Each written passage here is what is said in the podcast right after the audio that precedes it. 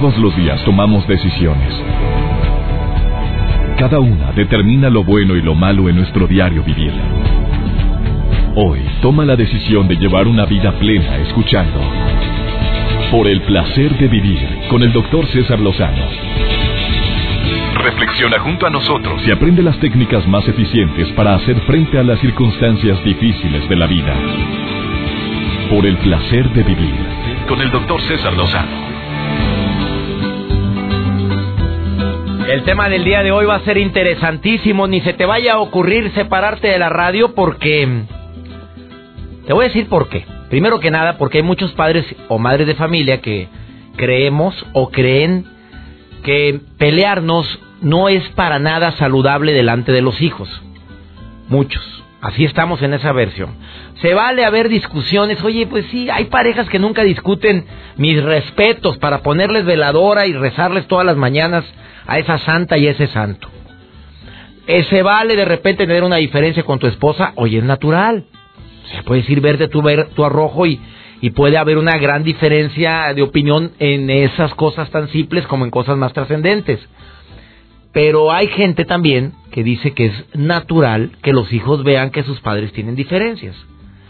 Esa pregunta es es algo que mucha mucha gente se lo sigue cuestionando. ¿De veras es saludable que los hijos vean que de repente no estoy de acuerdo con su mamá y viceversa? ¿Es saludable? Creo que la respuesta ya la estás pensando, al igual que yo. Que vean que de repente nos levantamos la voz, que hay faltas de respeto, por supuesto que no.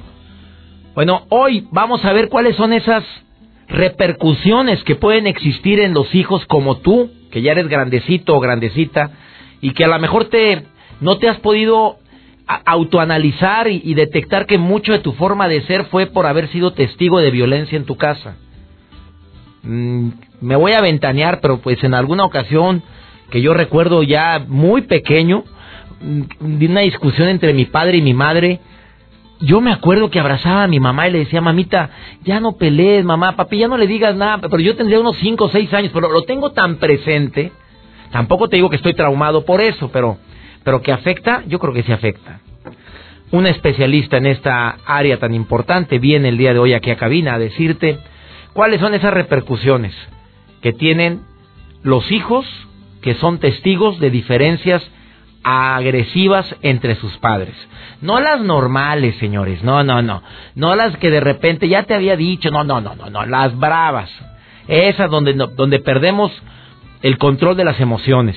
Y ni se diga, de esas no voy a entrar en detalles, pero cuando existen estrujones, golpes y demás, obvio, causa traumas en los hijos, por favor. Eso es obvio. Yo estoy hablando de los pleitos que pueden llegar a existir en parejas y que tú sabes que es algo que podrías considerar como natural. De eso y más vamos a platicar el día de hoy en El Placer de Vivir. También me acompaña eh, con su sección Nash. Cinco pasos que deberíamos de seguir en algo tan especial como son las fotografías que subes a las redes. Por favor, quédate con nosotros el día de hoy. Te aseguro que todo el programa de inicio a fin te va a gustar. Iniciamos. Por el placer de vivir con el doctor César Lozano. Dentro de la gran variedad de familias disfuncionales que tú y yo conocemos, eh, te voy a decir unas de las más comunes que existen, ¿sí? Eh, la primera es donde existen diferencias, pero que esas diferencias no se hablan, se discuten, se pelean por llegar primero que nada a un liderazgo que tú dices merecer o una verdad que tú crees tener desde lo más profundo de tu corazón y que quieres que se respete tu verdad. Esa es una, la más típica familia disfuncional. También la familia donde existen las burlas, los em, agravios ya directos a uno de los miembros y la burla puede ocasionarse como me dice mi esposa de repente, es que me están buleando cuando empezamos a reírnos de algo, de alguna actitud que ella tiene, sobre todo cuando viajamos. Ya los vi a los tres, a mis, a mis dos hijitos y a mí. Me están buleando y yo digo, lo dices bromeando, lo digo en serio. Un día me dijo así, pero bien seria, lo digo en serio. Y anduvo seria, seria, como, como acostumbra, como todo el rato, que fueron como tres minutos, que para mí se me hicieron tres horas. Hasta que le dije a los tres minutos, dije, güera, pero no es bullying, es que nos estamos divirtiendo a costa de qué. Esa es una familia que se puede llegar a convertir en disfuncional si uno de los dos no habla. Pero no me lo dijo ni enojada, ni gritando, ni mucho menos llorando. No, no me dijo, me están bulleando. Que esa es una de las maneras más prácticas de poder llegar a acuerdos. A ver, ¿te estás dando cuenta que me están ocasionando cierto malestar con sus comentarios? Así es una pregunta directa. También existen donde existen las familias donde golpean, que ya son extremos. Y que qué terrible que exista esto. Las faltas de respeto sutiles, pero constantes.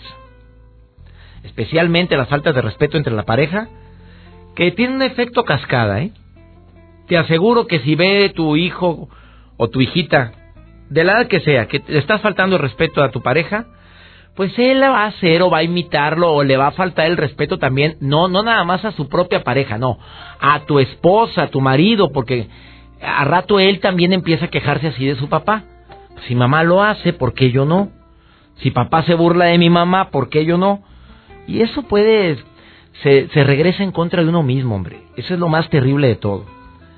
Eh, también dentro de la gran variedad de familias disfuncionales está la familia sobreprotectora, donde uno de los dos sobreprotege a los hijos.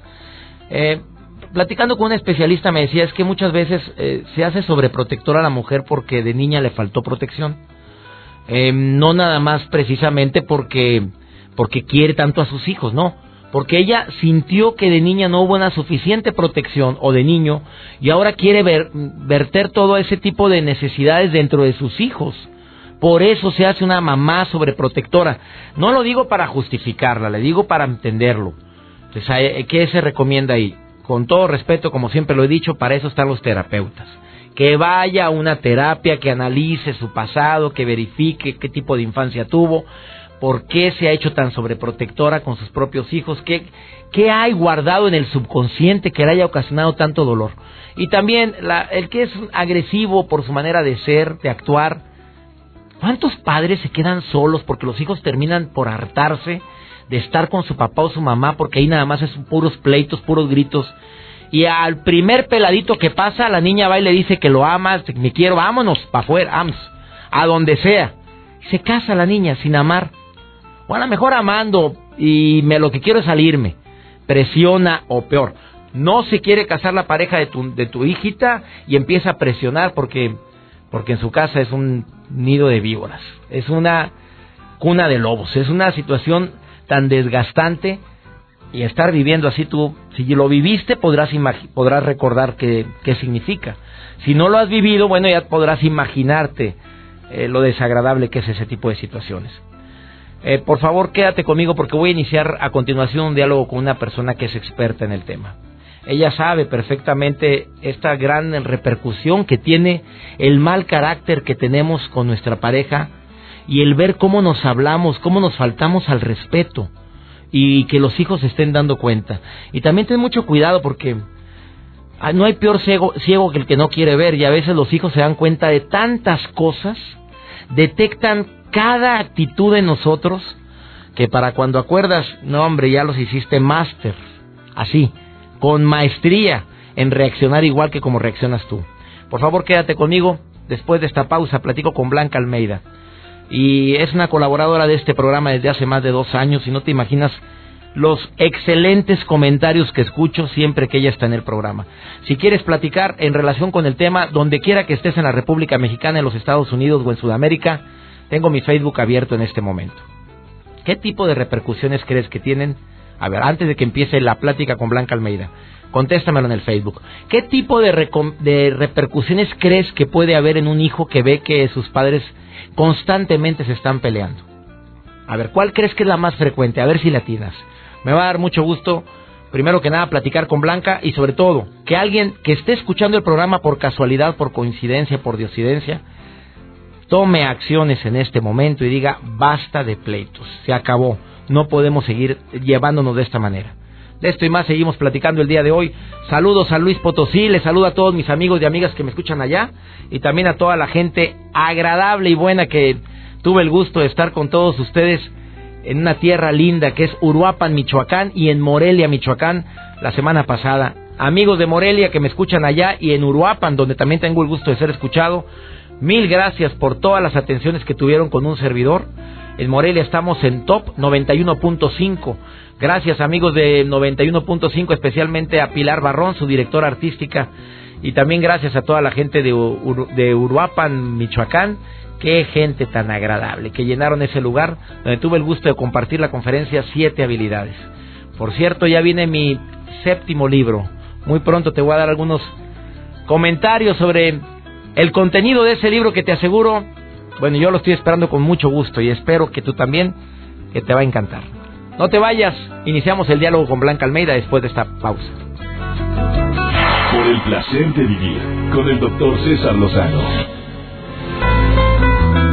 Yo creo que de todos es conocido que nuestros pleitos, el enojo que tenemos cuando perdemos propiedad, cuando perdemos el piso, cuando expresamos lo que no debíamos, cuando aplastamos las ideas del otro, tiene una repercusión en cada uno de nosotros. Una persona que se enoja y hace coraje, yo siempre he creído, Blanca Almeida, que de alguna manera todas las células del cuerpo lo resienten.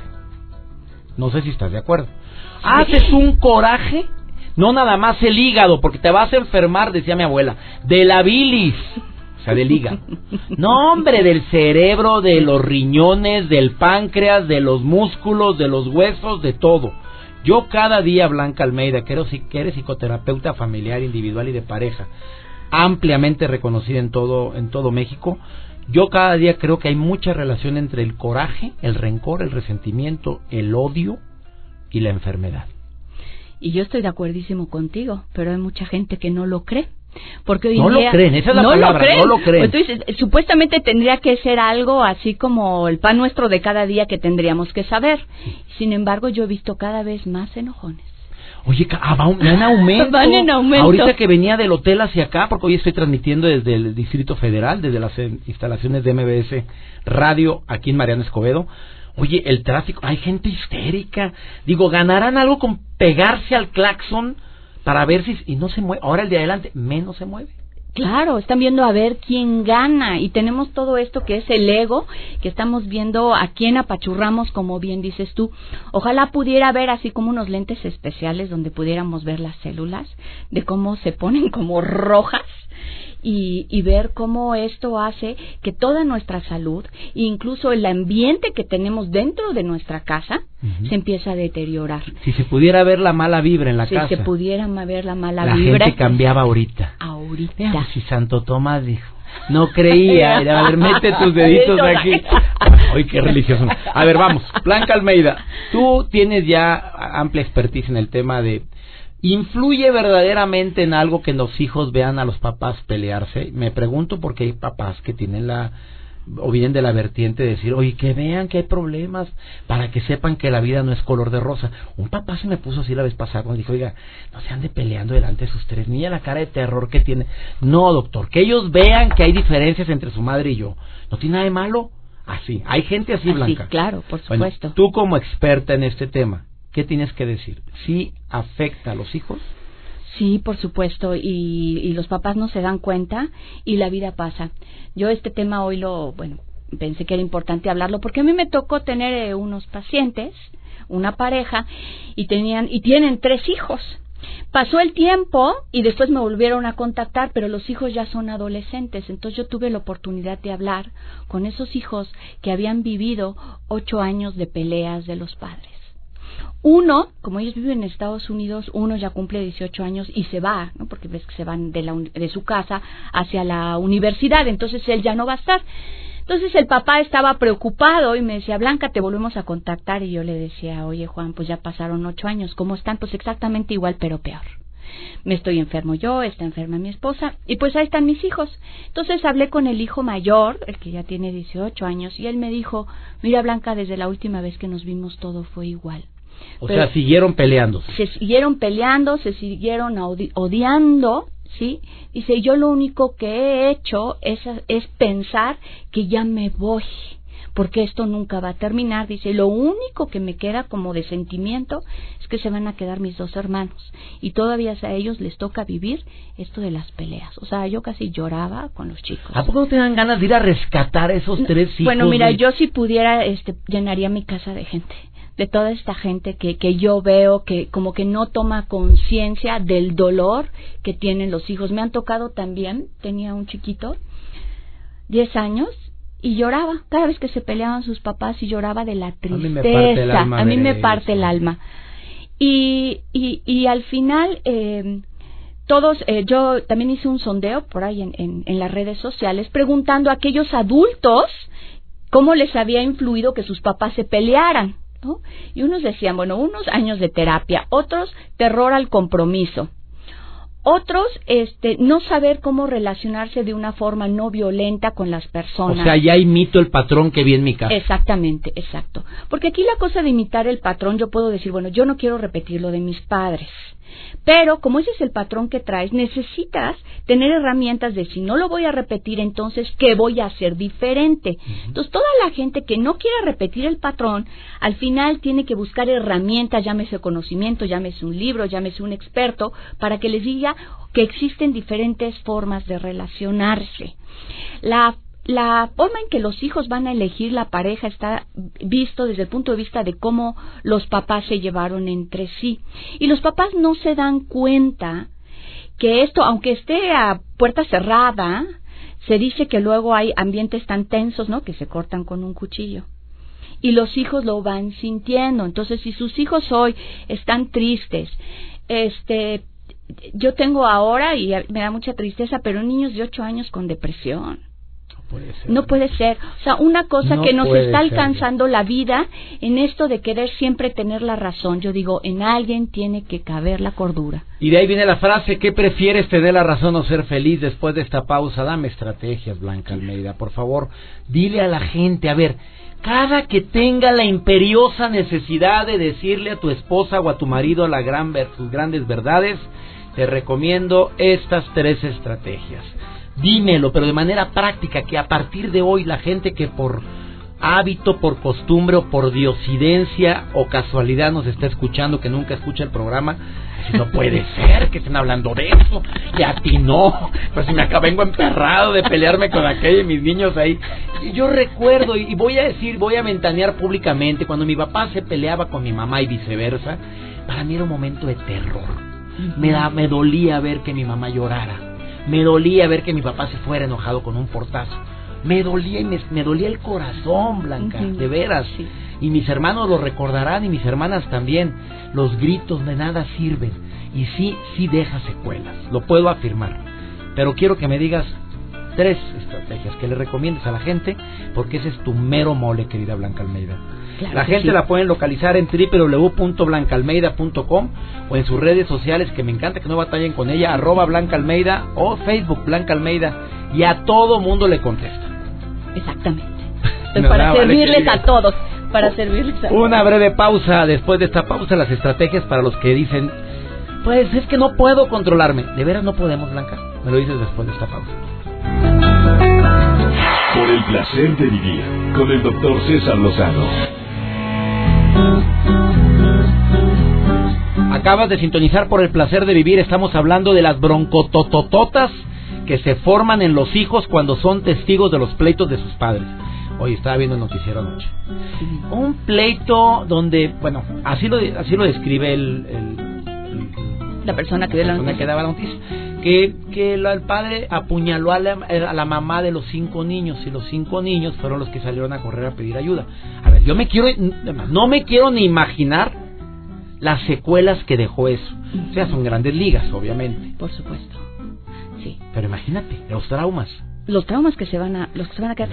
Ahora, nosotros decimos que queremos a los hijos. Ándale. Por ahí empecemos, y entonces habría que ver qué es querer. Primero vámonos, vámonos con la recomendación para pleitos normalitos. Okay. De esos Tú fuiste, no me vengas con fregaderas, yo te, ni, a mí, ni me digas nada. Ya, ya, ya vas a empezar con tus fregaderas. Ese tipo de pleitos. ¿Dejan secuela? Ay, pero por supuesto que sí, porque entonces nada más están peleando por la razón y al final no llegas a nada. Y los hijos empiezan a ver como, como estos tenías las caricaturas, ¿no? Que hablan y hablan y hablan y hablan y hablan y entonces empiezan a bloquear y pueden ensimismarse mucho en sí, ahora sí que en sí mismos y eso te va a repercutir también eh, en la escuela. Ahora, yo tengo una técnica que es muy, muy sencilla. Okay, tan sencilla que bueno que me gustaría que todos lo pusieran a prueba. Digamos que siempre estamos peleando por la razón y la razón en realidad no es palpable. Cada quien cree que la tiene, pero pues yo te digo, enséñamela. no me la puedes enseñar. Claro que Entonces, para todos aquellos amantes de pelear por la razón, los invito a que vayan y compren un peluchito así chiquito, una pelota. Yo por lo general siempre recomiendo una pelota. Y a esa pelota le escriban la razón. A la pelota. Y entonces vas a Una llegar... pelota de plástico también puede ser de hule también. De esas del estrés si quieres Ah, para que la pachurres sí. bien. De esas todos tenemos. De todas tenemos, ¿no? Entonces le escribes la razón. Y te pones de acuerdo con tu pareja de hacer este ejercicio y le dices, bueno, por ejemplo, los lunes te voy a dar la pelota y tú vas a tener la razón. Todo lo que tú digas, yo te voy a tener que decir, Oye, tienes la razón. Y el martes me toca a mí y entonces todo lo que yo diga mi pareja me tiene que decir. Aunque no tenga "Tien- la razón". Aunque no la tenga. Ah, porque cada quien piensa que la tiene, si ese es el Pero no problema. te la vayas a bañar con los ejemplos tampoco, ¿verdad? Pero... entonces Bueno, tampoco se trata de Claro. ensañarse, pero bueno, a cada quien le toca un día sí y un día no tener la razón. ¿Por, un, ¿Por cuánto tiempo recomiendas hacer esta, este ejercicio tan práctico? Ajá, por dos semanas. O sea, el lunes tú tienes la razón. Sí, uno los nones y otros... los- o yo el lunes tengo la razón, el martes la tienes tú, el miércoles la tengo yo, el jueves la tienes tú, el sábado, y si quieren el domingo descansamos. Ninguno de los dos. Ninguno de los dos tiene la razón, ¿ok? Oye, y la razón es la pelota de hule. Y la razón es la pelota la del de antiestrés. eh, Exacto, porque al final eso es lo que yo quiero, tenerla, entonces te la voy a dar, sin tanto pleito. Y a ver qué haces con ella. Oye, está muy buena la estrategia, Blanca. Güerita, ¿estás escuchando? Vamos a poner Nosotros en tenemos nuestra pelota. Oye, ¿tú ya lo has puesto en práctica? Sí, claro, por supuesto. ¿Y funcionó Y con tu funciona, y funciona. santo varón? Sí, sí, sí, claro, sí funciona. Y al final, bueno, no les voy a decir qué pasa al No, final. no, que- que cada pero, quien lo viva. Pero cada quien que nos los escriban Que y van a ver. na- todo el mundo vamos a querer que la tengas tú. Ah, Yo me imagino que eso va a pasar. A ver, eh, y para las personas que dicen que no pueden controlar sus emociones, que así soy, si me vas a querer, ¿quién me, quiéreme como soy. No puedo controlar el coraje que siento. Ok. Antes se pensaba que si tú nacías enojón, pues ya te habías amolado. Entonces decían, el niño es enojón y el niño es enojón para siempre. Claro, así se creía. Así se creía. Hoy, gracias a este señor Goleman, se ve que existe la inteligencia emocional donde yo puedo decidir cuánto tiempo me enojo y si me enojo de las cosas. Entonces, otra estrategia para los enojones. Uno, vamos a hacer, y yo si quieres soy a la antigüita, pero vamos a hacer tres papelitos. ¿Ok? El primer papel eh, tiene que decir pequeño, el siguiente dice mediano y el siguiente dice grande. Entonces, cuando nosotros empecemos a pelear, en estos tres papelitos vamos a clasificar el enojo o esa molestia en pequeño, mediano o grande. Si es pequeño, atrás del papel de pequeño vas a poner suéltalo. La palabra suelta. Suéltalo. Exacto. Pequeño es algo que en dos minutos no va a ser importante. Por ejemplo, si alguien se me mete en el coche en dos minutos, pues ya habrá otra persona. Y si es mediano, Y si es mediano, vas a, vas a voltearlo y vas a poner piénsalo y negocia. ¿Ok? atrás del papel. Atrás donde del papel, dicen, que es mediano. Este problema que estoy viviendo es mediano. Es mediano. Entonces, lo pienso Y lo y lo negocio. Y si es grande. Y si es grande, entonces sí grítalo. Y a ver si arreglas algo. Pero Ella por lo Blanca menos Almeida, no, hombre, qué bueno. Estuvo dos estrategias, dos ejercicios, póngalos a prueba, póngalos en práctica. Eh, estamos hablando de, la- de los estragos tan grandes, pero la conclusión es no pelees delante de tus hijos. Exactamente. Si los quieres, dales un ambiente de paz. Blanca Almeida, gracias por haber estado hoy en el placer de vivir. Ya sabes cómo encontrarla en su Facebook Blanca Almeida, en el Twitter igual, arroba Blanca Almeida y su página igual, blancaalmeida.com. Bendiciones, Blanca. Bendiciones para todos. Una de las colaboradoras de este programa también es Nash, por el placer de ser feliz. ¿De qué nos vas a hablar, amiga? Te saludo con gusto. Por el placer de vivir presenta. Por el placer de ser feliz. Con Nash. Mi doctor preferido del mundo mundial, te mando muchos besos. Déjenme platicarles el día de hoy que las redes sociales, como ustedes sabrán, se han vuelto parte habitual de nuestro día a día. Y la verdad es que subir una foto de lo que estamos haciendo o de las personas con quienes estamos compartiendo, también. Sin embargo, podemos exponer tanta información que ponga en riesgo la seguridad, sobre todo de los más pequeños. Por eso, hoy en Por el placer de ser feliz, traigo cuatro consejos que debes seguir al postear fotos de los niños. 1. Cuida los datos que posteas. Los expertos recomiendan que no agreguemos detalles como horarios, rutinas y demás datos que puedan reflejar la huella diaria de los pequeños. 2. ¿Ubicación? Jamás. Si tomas la foto con un celular o tablet con GPS, asegúrate de que la localización está desactivada o que sus datos se han borrado. De no ser así, podrían rastrear dónde se hizo la foto y encontrar al niño. 3. Aguas con el tipo de fotos. No subas fotos de tus hijos en situaciones comprometidas o con caras demasiado chistosas. En la época de los memes de Internet, es muy común que esas imágenes que les tomaste se puedan convertir en una broma compartida miles de veces. Y cuatro, recuerda que todo se vuelve público. Tras publicar una foto de tu hijo en Twitter o Facebook, incluso aunque la compartas solo con tus amigos, debes dar por hecho que desde ese instante es completamente pública. Y hagas lo que hagas, es posible que jamás seas capaz de eliminar esa foto de Internet aguas, de verdad, sobre todo con los pequeños que luego ni son responsables de lo que nosotras subimos. Para más información acerca de este y de otros datos, los invito a visitar mi página www.yosoynash.com. Y recuerden, lo importante es ser feliz, lo demás es lo de menos. Por el placer de vivir con el doctor César Lozano. Déjame hacer una reflexión final después de lo que acabamos de escuchar con Blanca Almeida. Mira, yo he, yo he aprendido a lo largo de mi vida que que el cariño de la gente es como esta hoja de papel. Este ejemplo me lo compartió un maestro hace muchos años. Se me grabó y lo traigo tan presente siempre que tengo una discusión con, con alguien de mi familia, especialmente con mi esposa, que el cariño de la gente es como esta hoja de papel. Que cuando tenemos una diferencia, mira lo que sucede. Oh, ya ni la muelas, ya ni la friegas, ¿cómo se te ocurre? Arrugamos la hoja. Oye, perdóname, preciosa. Mira, lo que pasa es que me desesperé a desarrugar la hoja. Pero ahí están las marcas. Y volvemos a tener otra discusión, se vuelve a arrugar la hoja. La hoja es el cariño que nos tienen, ¿eh? Y otra discusión y se arruga más fuerte.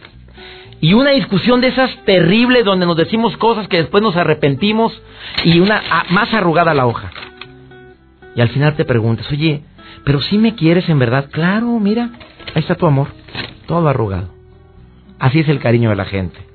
¿No crees tú que deberíamos de cuidar, ya no digo planchar eh, del verbo que se te antoje, ¿eh?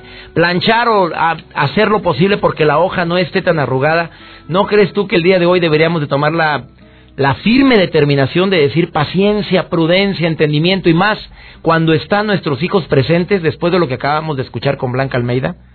Espero que tomes esa determinación, que tomes esa importante decisión porque la ropa sucia lávala en privado lave sus calzoncitos en privado en lugar de delante de sus hijos que ni culpa tienen y lo único que hacemos es que sus dos grandes pilares que sostienen su techo de amor se están muy endebles, se están moviendo cada cada que ven que nos peleamos, ellos sienten que su seguridad no está no está no está cimentada, no está sólida, no está fuerte y que ese amor que tanto necesita como que como que no está seguro. ¿Qué piensas de esto?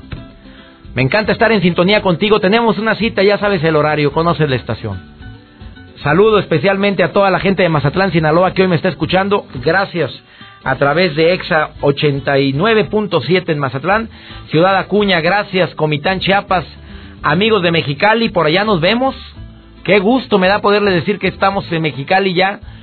Muy pronto, la próxima semana nos presentamos en Mexicali. No me vayan a fallar. Amigos de FM Globo, gracias Mexicali, con la conferencia Actitudes Positivas en el Teatro del Estado. Ahí los espero. Tenemos una cita, ya sabes. No te vayas a perder el programa el día de mañana, te va a encantar.